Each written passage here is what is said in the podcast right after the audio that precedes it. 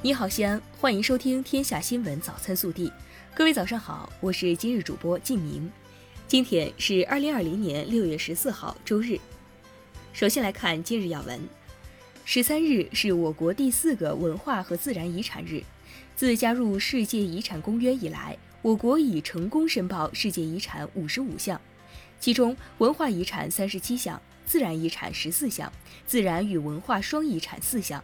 世界遗产总数、自然遗产和双遗产数量均居世界第一，是近年全球世界遗产数量增长最快的国家之一。本地新闻：十三号上午，我市召开调度会，进一步安排部署城市规划建设管理工作。会前，省委常委、市委书记王浩、市长李明远、市委副书记韩松和部分市领导实地检查了二环周边环境提升和城市绿化等工作。十三号，记者从市防汛抗旱指挥部获悉，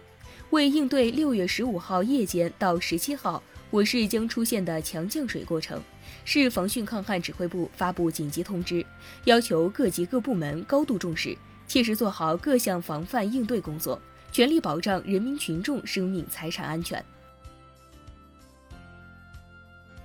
记者十三号获悉，临潼区今年九月将建成投入使用八所中小学、幼儿园，可新增学位五千三百五十个。到二零二二年秋季，全区将完成二十七所学校的新建改扩建任务，实现新增学位一万四千一百四十个。十二号，二零二零西安市民宿高质量发展论坛召开。记者获悉，目前我市已有线上民宿商户一千余家，客房五千余间，床位近一万张。其中，乡村民宿一百五十余家，城市民宿八百五十余家，年交易额一点四二亿元。记者十三号获悉。陕西银保监局联合陕西省保险行业协会组织，推动辖内财险公司全面实施农业保险承保电子化工作，并于六月十三号起正式上线。承保电子化将助力农险实现承保过程可追溯、可稽查，确保农户和保险标的信息资料完整准确，业务流程符合逻辑，提高承保数据真实性和准确性。十三号，据中央纪委国家监委网站消息，陕西省延安市纪检监察机关对现已查明为同桌办理虚假转学手续提供帮助的时任延安市人大常委会副秘书长、办公室副主任李庆峰，现任延安市档案馆馆长进行立案审查。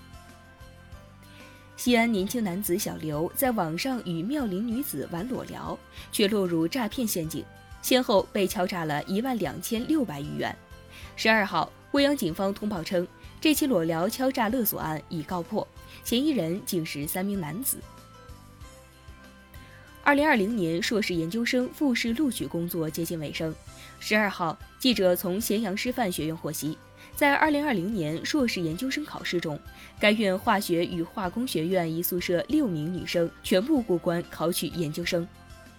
十二号，西北农林科技大学发放科研成果送别毕业生。而这些科研成果是三千斤西瓜、一千斤樱桃和一千斤甜瓜，均来自该校园艺学院试验示范站，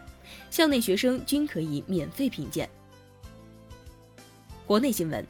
记者十三号从北京市新型冠状病毒肺炎疫情防控工作第一百一十四场新闻发布会上获悉，近日。北京市已连续发现多例本地新冠肺炎确诊病例，除十二号通报的一例病例刘某某有出京史外，其余六例病例近两周无出京史、无境外人员、湖北人员接触史。经流行病学调查，这些病例均有新发地农产品批发市场活动史。目前，新发地市场已关闭，有关溯源工作还在进一步调查中。记者十三号从北京市相关部门了解到，根据北京市疫情防控形势的变化，为了减少人员流动和聚集给疫情防控带来的风险，保障人民身体健康和生命安全，北京暂停体育赛事和部分线下活动，部分公交线路暂停。十三号十六时四十六分许，沈海高速浙江台州温岭出口处，一辆由宁波开往温州的槽罐车发生爆炸，炸飞的槽罐车砸塌路侧的一间厂房，并发生了二次爆炸。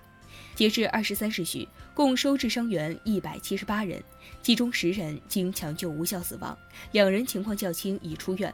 目前在医院救治一百六十六人。同时，现场搜救发现四人已无生命体征，事故已造成十四人死亡。根据最新的气象预报，今年首个登陆中国的台风鹦鹉将于十四号上午在广东沿海登陆。受台风影响，相关地区铁路、航运、景区等纷纷暂停运营，多地多部门密集部署防台措施，严阵以待。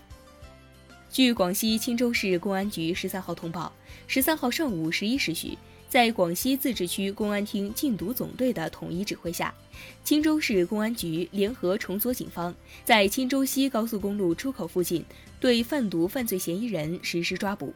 犯罪嫌疑人负隅顽抗，开枪射击，钦州一名辅警受伤，民警开枪还击，成功将犯罪嫌疑人抓获，当场缴获枪支一支、毒品及毒资一批。目前案件正在进一步侦查当中，受伤辅警没有生命危险。十三号，山东冠县人民政府发布通报，依据联合调查组进一步调查情况，燕庄街道办事处已对顶替者陈某某解除聘用合同，县纪委监委对其立案审查，并将其涉嫌违法线索移交公安机关，公安机关正组织开展调查，县委县政府将依据调查结果，对案件中所涉及的人员依法依纪依规严肃处理，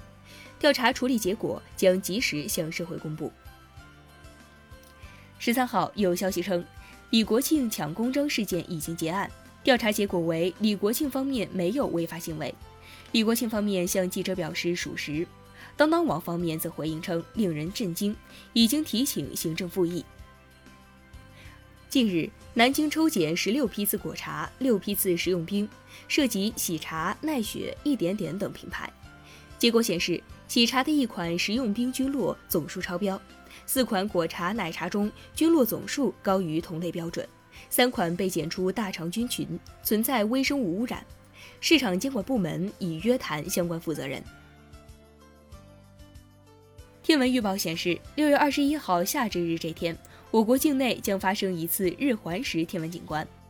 天文学家、南开大学教授苏怡表示，此次日环食是二零二零年天宇最值得期待的天象。以上就是今天早新闻的全部内容，更多精彩内容请持续锁定我们的官方微信，明天不见不散。